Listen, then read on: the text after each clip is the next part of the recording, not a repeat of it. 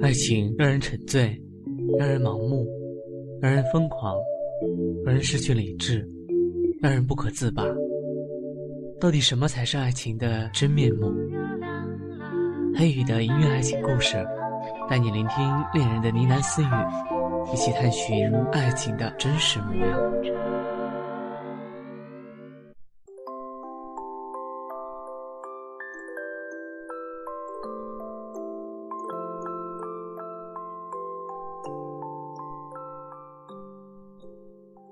这是一个雨夜，我和安挤在一张床上说悄悄话。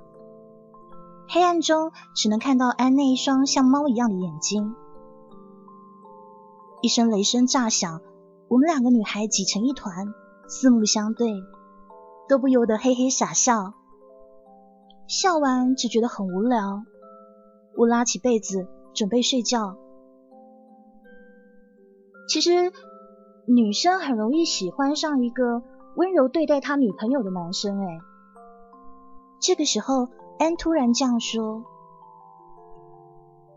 听着窗外哗哗的雨声，我把视线转到黑漆漆的天花板上，问他说：“为什么啊？”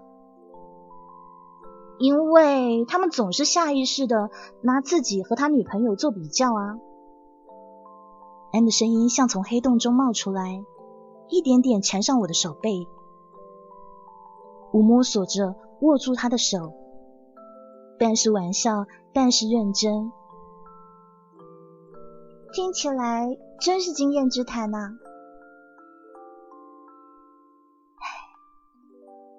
安像是在叹息。高中的时候啊，隔壁班有个男生，他很受欢迎。窗外的雨声渐渐遥远，我只能听到他的声音。还记得高一下学期有一节体育课，我们学乒乓球。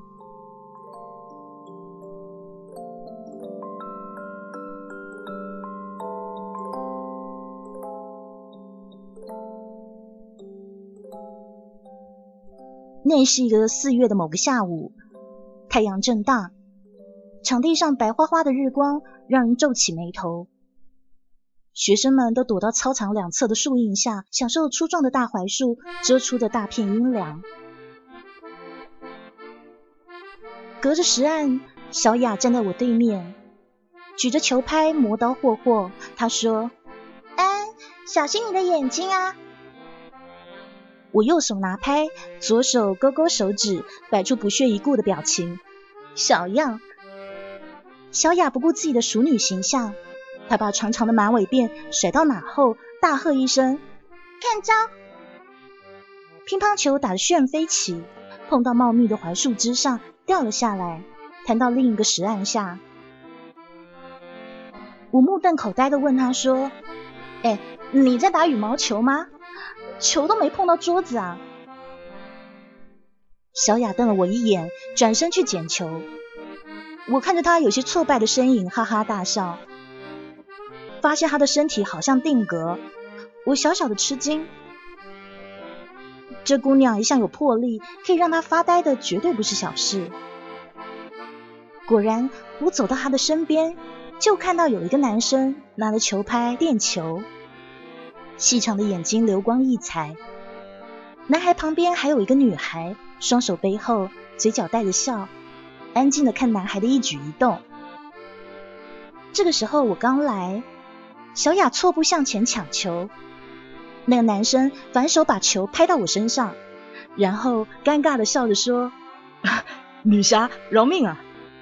他旁边的女孩噗呲一笑。那个时候小雅有些不知所措，看看他，又看看我。我搔搔头说：“我们期末要考乒乓球，哎。”你可不可以陪我们练习练习啊？那个男孩飞快的看了女孩一眼，婉婉也喜欢玩，一起吧。男孩说他叫杨，婉婉是他的女朋友。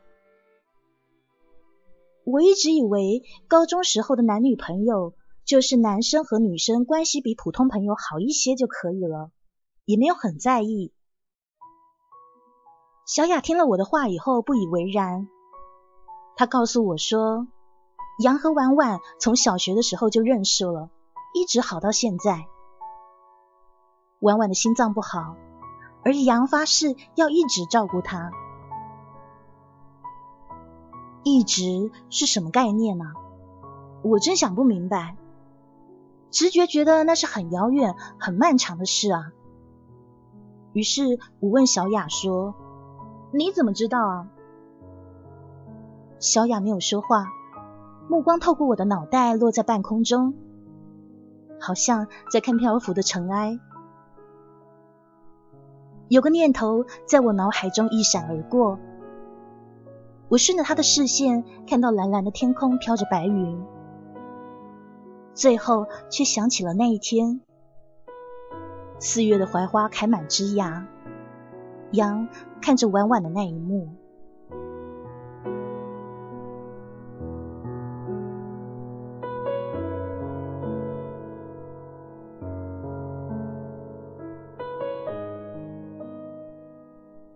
从那以后，杨好像总有机会出现在我们四周。吃饭的时候，食堂可以遇到。课间休息的时候，他来我们班串门子；就是在跑早操的时候，他也能掉队，跟着我们的节奏一起跑。有的时候他是跟婉婉一起，有的时候是自己一个人。对于这种现象，我当然是乐享其成。毕竟羊的笑非常养眼啊。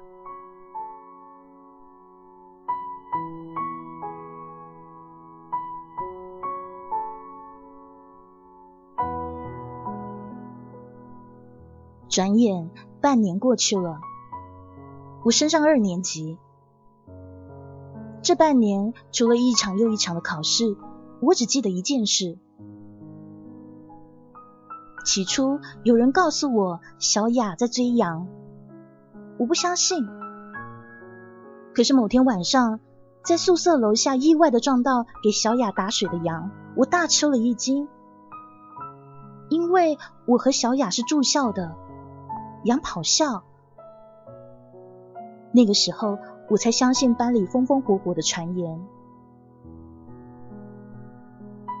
我三步并作两步，蹭蹭回到宿舍，哈两口气，逼问雅：“哎，你们什么时候好啦？”小雅故作羞涩看着我说：“你不是知道吗？”我欺身而上，搔他痒：“老实交代，快说。”忍不住笑，抓住我的手，也顾不上自己的熟女形象。好女人小乐，三天不打上房揭瓦，今天你要造反啦！我们两个人，你掐我一下，我掐你一下，扭在一起。最后我也没有问出个结果，而小雅只是把传言当笑话讲给我听。有人说杨对小雅一见钟情，每天展开柔情攻势，小雅挡不住美男计，最后沦陷了。也有人说小雅以嚣张的姿态当第三者，横插在杨还有婉婉之间，杨在两个温柔的女孩子中举棋不定，然后两个女孩都伤心了。我听了笑了内伤，这情节比泡沫剧还要狗血啊！可是又实在抵挡不住一颗八卦之心，追问真相。而小雅只是神秘莫测的回答：“真作假时，假亦真。”这个时候，我顿时无语了。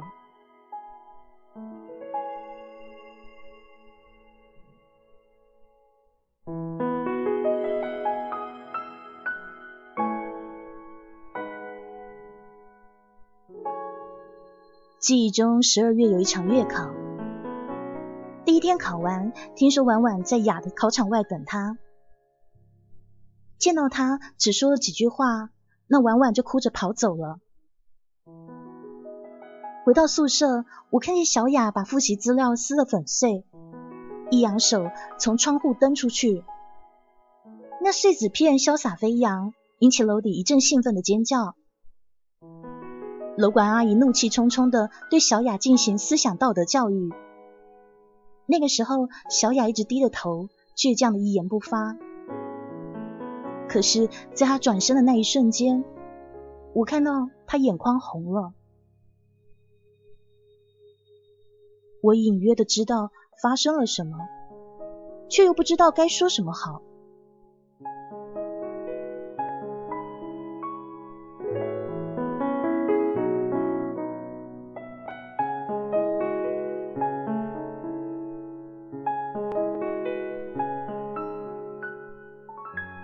几天后，下了第一场雪。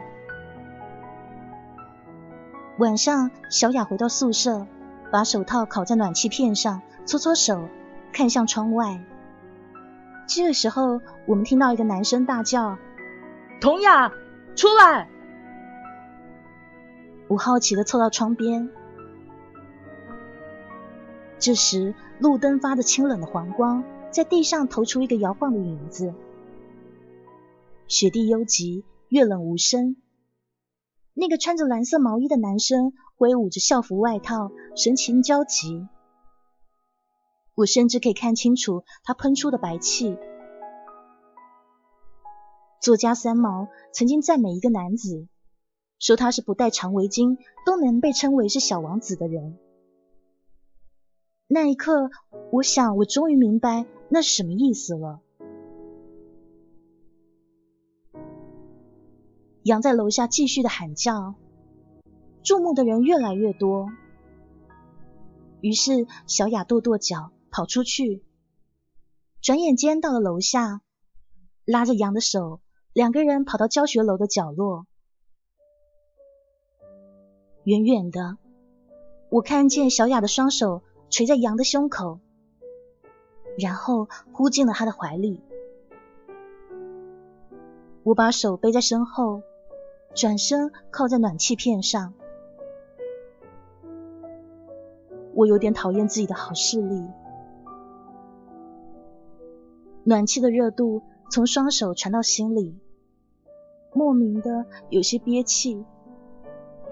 突然间，鼻子好酸。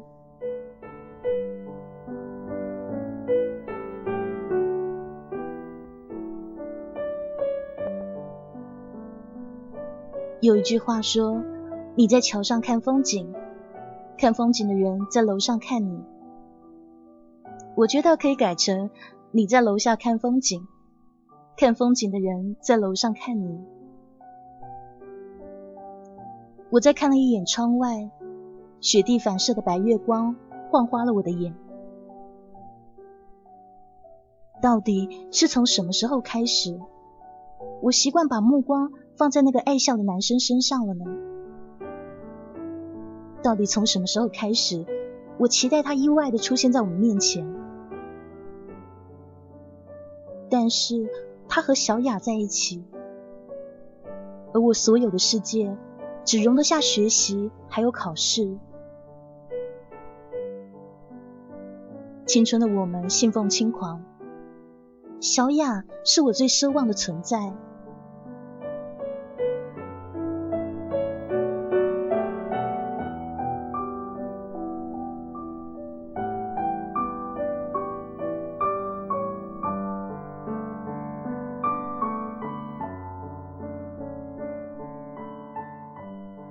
整个春节都是在补课还有学生们的抱怨声中度过。元宵节休息，于是我们三个人一起去影都看电影，放的是花木兰。整场电影我看得非常认真。演到最后，花木兰的奶奶见到代父从军的花木兰，只跟他说：“哎呦，他应该带回一个男人。”然后将军出现在门口。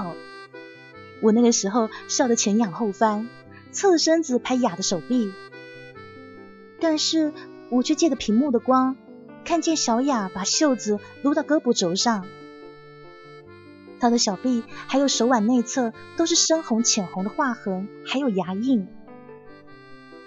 是我们班有些人是这样子，每次考得不好，可能会气得咬自己或捏自己。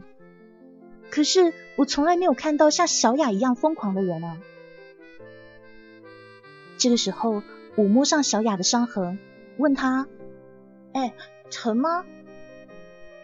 小雅疑惑的看着我，显然没有听见我的说的话。这个时候，杨疑惑的偏头看着我，目光别有深意。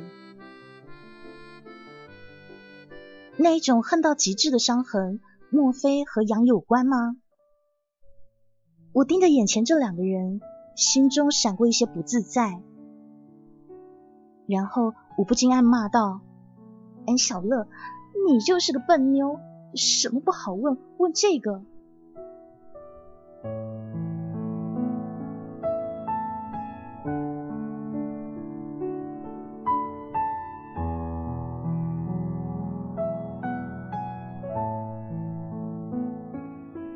我们随着拥挤的人潮走出电影院，我激动的在说电影中的情节，从花木兰提着保护绳过马路，到上战场遇到雪崩，再到他肆意的大闹皇宫。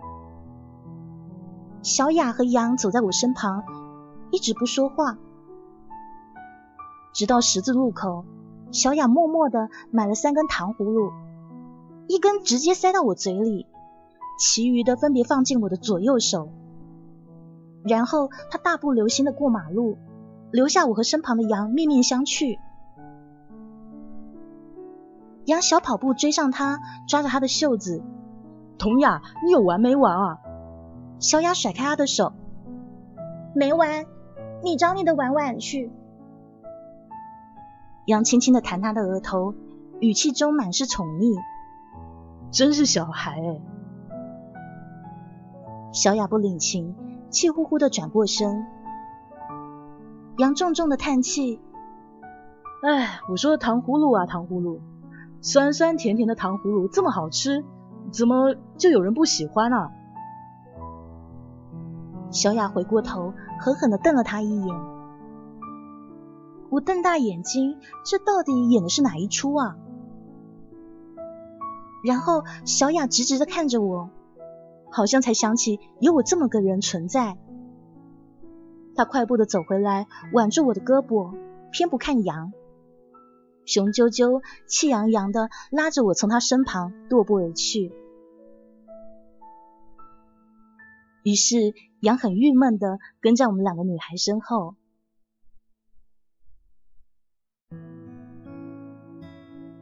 越到晚上，行人越多。小雅护在我身旁，而杨护着我们两个人。小雅被人推了一下，跌在我身上，我赶忙扶住她。那个时候，杨一脸紧张的表情。这个时候的我才后知后觉，我根本就是一个一百瓦大电灯泡啊！于是我非常自觉的要求要回家。不知道为什么，我觉得小雅有一瞬间的羞赧，一句话说的吞吞吐吐。嗯，陪了我一天，真是麻烦你啦。哇，认识两年，我第一次看到他那么客气。我失笑，摆摆手，表示我不在意。那两个人把我送回家以后离开，我看着他们的背影在路灯下彼此交叠。时长时短，最后在路的尽头消失。这时候心里好像空了一个大洞，升起了一种极尽喧嚣后宁静的错觉。那一天晚上，我意外的失眠了。躺在床上，我发现这一天其实很累，发生了那么多事，一个又一个的场景在我眼前转。一会儿是电影中的花木兰，一会儿是小雅还有羊的身影。一颗小心肝里，一半是甜蜜，一半是忧伤。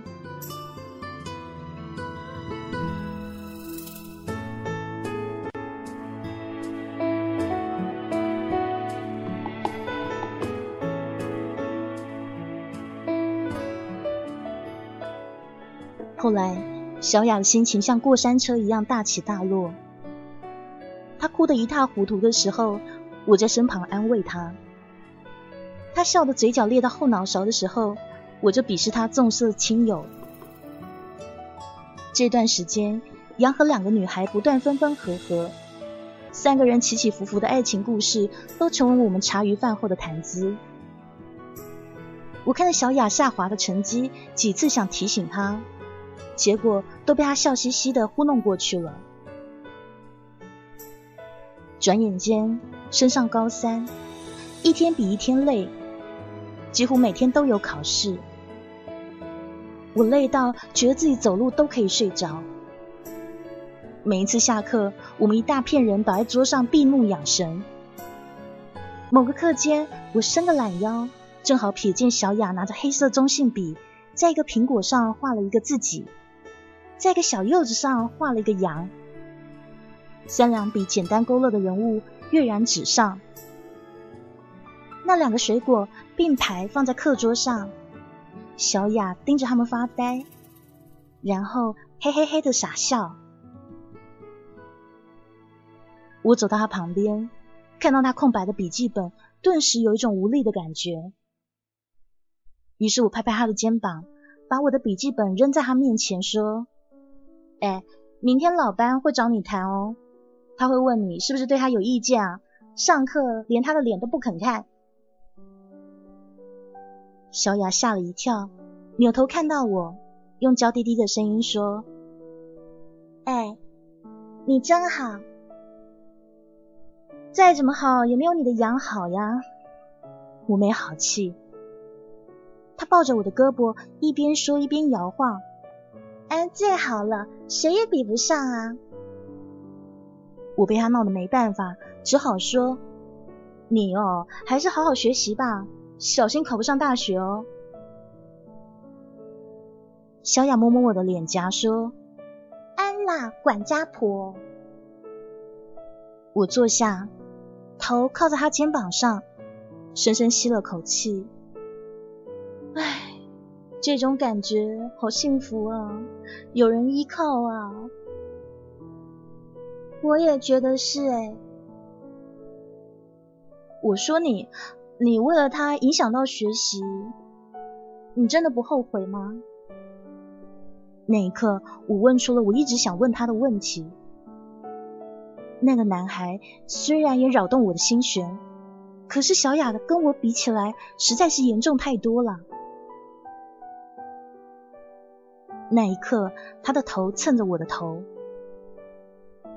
我说：“如果以后想起来，高中三年就是读书、读书、读书，那才会后悔啊。”吴默然，很好，很强大。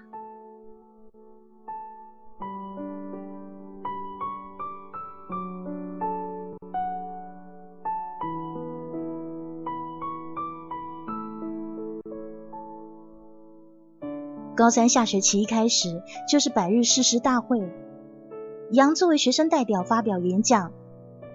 因为小雅的原因，我和杨虽然不是同班，但是也接触很多。但是我从来没有觉得那个男生竟是如此陌生。他在台上说：“行百里者半九十，我们一起努力。”我突然想起小雅说过。杨最想考的是中国政法大学。小雅还说，她要追随杨的脚步。中国政法大学，我一边边咀嚼着这个名字，心中产生一种奇怪又强烈的念头。我想，如果我们三个人可以一直在一起，那该多美好啊！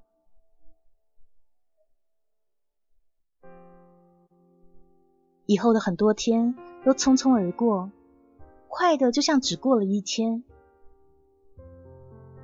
我们每天都在重复同样的事情：早起晨跑、早自习、上课、下课，然后是长长的晚自习，永无休止的考试排名。随着倒数计时，日子一天天减少。班级的氛围从热烈而变得深沉。这段期间，我不止一次碰到他们挽着手在操场上背单词，只能悄悄看着，沉默。那个忙碌的高三，仍然有他的身影。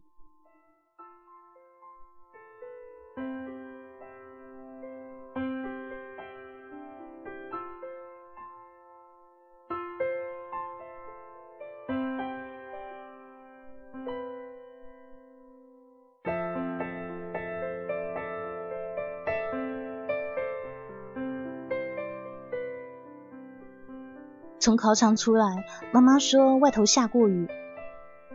我看着湿漉漉的地面，心情跟她一样潮湿。每一次大考，我都会做的一塌糊涂。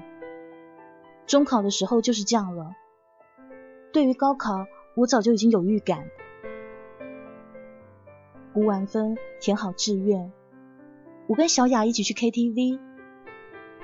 两个人重复的扯着嗓子吼那一首《死了都要爱》，好在我们点了菊花茶，不然肯定哑了。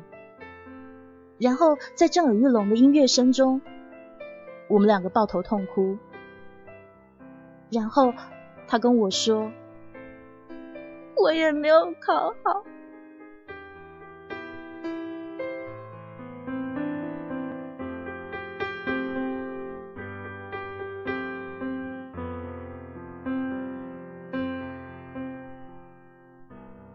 一个多月后，收到录取通知书。杨他如愿以偿的上了中国政法大学，而小雅的成绩跟我差不多。我选择上本地的二本院校，而小雅决定要复读。我一直认为女孩子最怕的就是流逝光阴，更何况是去像上集中营一样的高四。说实话，我真的很佩服小雅的勇气，无论是恋爱还是复读。但我深知这种勇气都是我学不会的。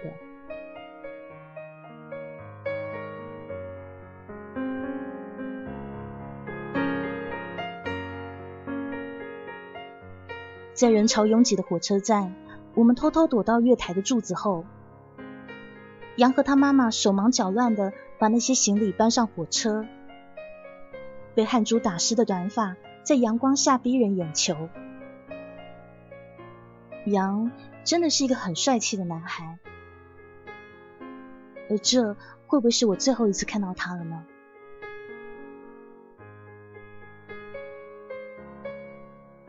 火车启动的很慢，我并没有看到电影中车站送别的时候。一个主角追着火车跑的那种经典桥段，我只看到车站的柱子在小雅的脸上投下一层阴影。小雅抿着嘴，注视着火车离开的方向，不知道她在想什么。我在一旁默默不作声，而她盯着那个方向很久很久。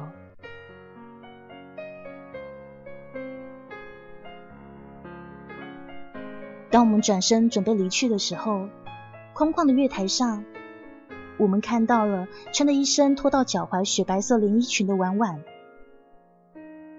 婉婉留着一头披到肩膀的黑发，见到我们两个，愣了一下，然后轻轻的笑了，就像一只白色的蝴蝶缓缓睁开双翼。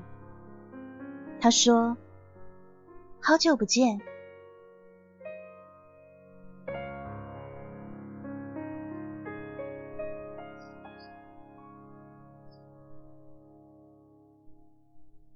那一天，我们三个女孩一起吃晚饭，得知她因为心脏病不得不常常请假。因为身体的关系，她没有参加今年的高考。现在和小雅在同一个补习班。在分别时，那个漂亮的像是童话公主一样的女孩把我拉到一旁，她问我说：“他们很般配。”是吗？我诧异的看着他，挑眉，轻缓又慎重的点头。的确如此。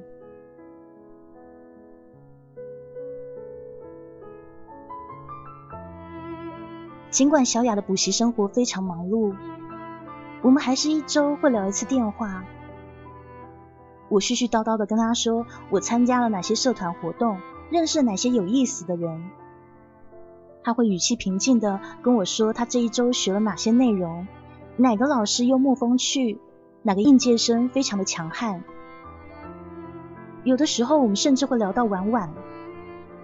小雅说婉婉又找到了一个新的男朋友。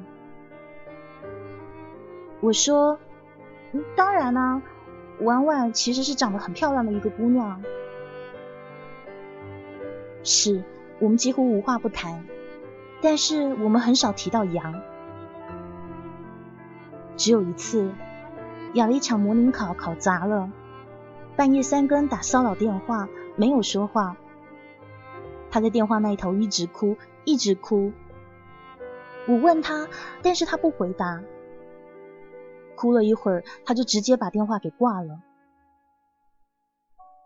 第二天中午，我见到他，那个时候小雅已经剪了一头利索的短发，然后笑得没心没肺，好像什么事都没有发生过一样。他一再跟我强调说：“姑奶奶，我就是一只打不倒的小强。”然后还给我看杨给他发的励志短信，免不了又被我嘲笑一番。重色轻友哎，你。于是我终于确定，他们真的真的在一起了。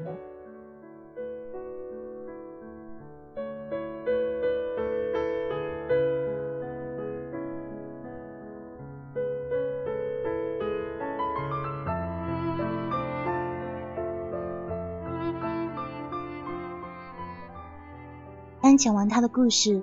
我觉得有些酸涩，他却意犹未尽。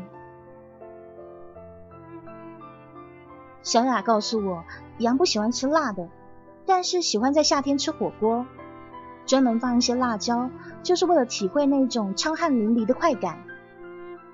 小雅还说，杨喜欢 Kobe Bryant，喜欢李云迪。我有时候就在想，杨他其实是一个粗中有细的男生。眼睛适应了黑暗，我看到安水汪汪的眼睛，情不自禁的开口说：“真是一段美好的回忆啊！”安勾勾嘴角，小雅说的对啊，高中三年只读书，以后想起来会很后悔，很后悔的。哎，早知道我上这样的学校，我就不要那么努力念书了。我不知道要怎么回应这句话，只能想到啥说啥。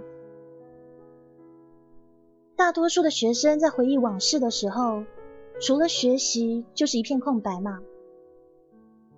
我初中的时候上政治课，只记得老师讲的一句话，老师说：“太早的成熟带来太早的凋零。”我是相信这句话的。说完以后，我又觉得这句话太苍白了，于是补充道：“其实我们班也有很多对，不过高考一过以后都散了。我们老师也说，对于校园情侣来说，高考是一关，大学毕业又是一关，真正可以在一起的人很少很少的。”安听我静静讲完，没有搭话，我忍不住问他说：“那后来呢？小雅怎么样了？”小雅，她第二年考了很好的成绩啊，全国的大学除了清华北大，她可以随便挑哎，你说考得多好啊？她的五个志愿都填了中国政法。我听了，在一旁唏嘘不已。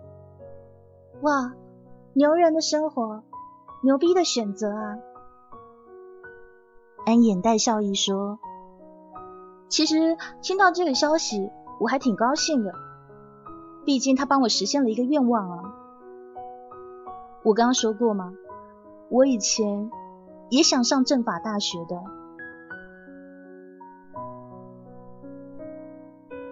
窗外雨声渐息，我无聊的掰着安的手指，随口说：“当然啊，你们是朋友嘛。”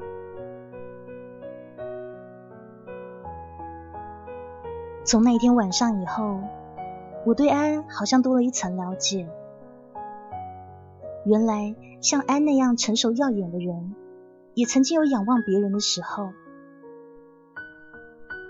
我和他的关系就好像他和小雅在一起一样。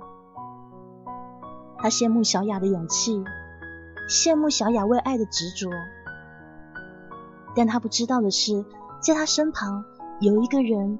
跟他以前一样，羡慕着他。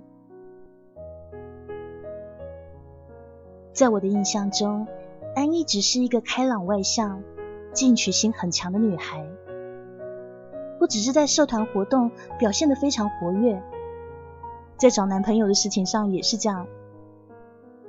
我还记得大一的那个情人节，有一个男生在宿舍楼下用蜡烛摆了一个大大的爱心。还放了满天的烟花。那个男生约了好多人，齐声大喊：“做我女朋友吧！”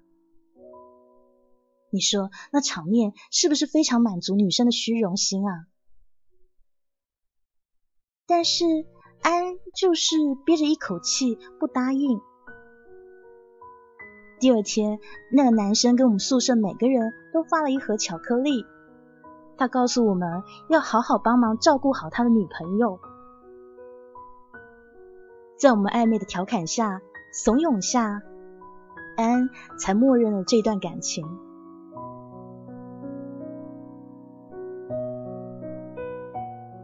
在安的那个故事里，我可以设想出一对玲珑少年娇小女郎。现实中，我的确也看到什么叫郎才女貌。每个人都有自己的选择，都有自己的生活方式。我不是安，所以我不急着找一个 Mr. Right，因为我真的不知道校园恋情的保质期到底是多久。但是我还是很羡慕他那样的生活，就像他羡慕小雅一样。无论是逛街还是上自习，不管是开心还是苦恼。都能有一个人陪着，不寂寞，不孤单。我想，那也是一段极其美好的回忆吧。就像安也时常追忆那段过去一样。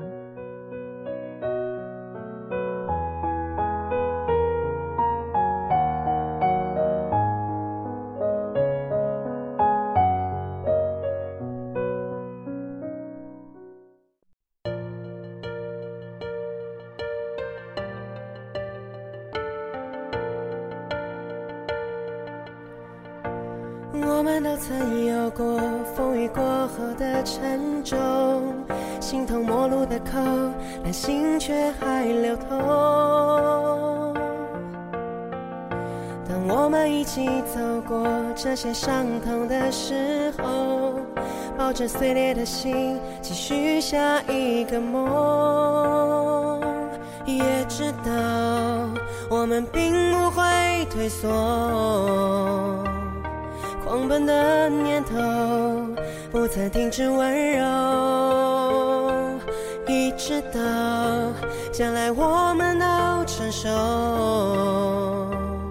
就不再困惑生命有多少过错。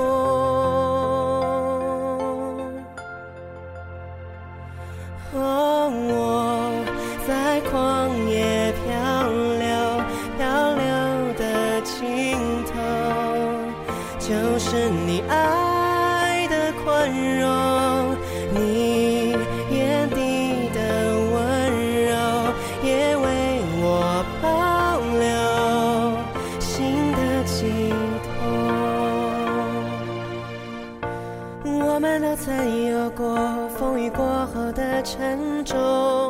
重，形同陌路的口，但心却还流通。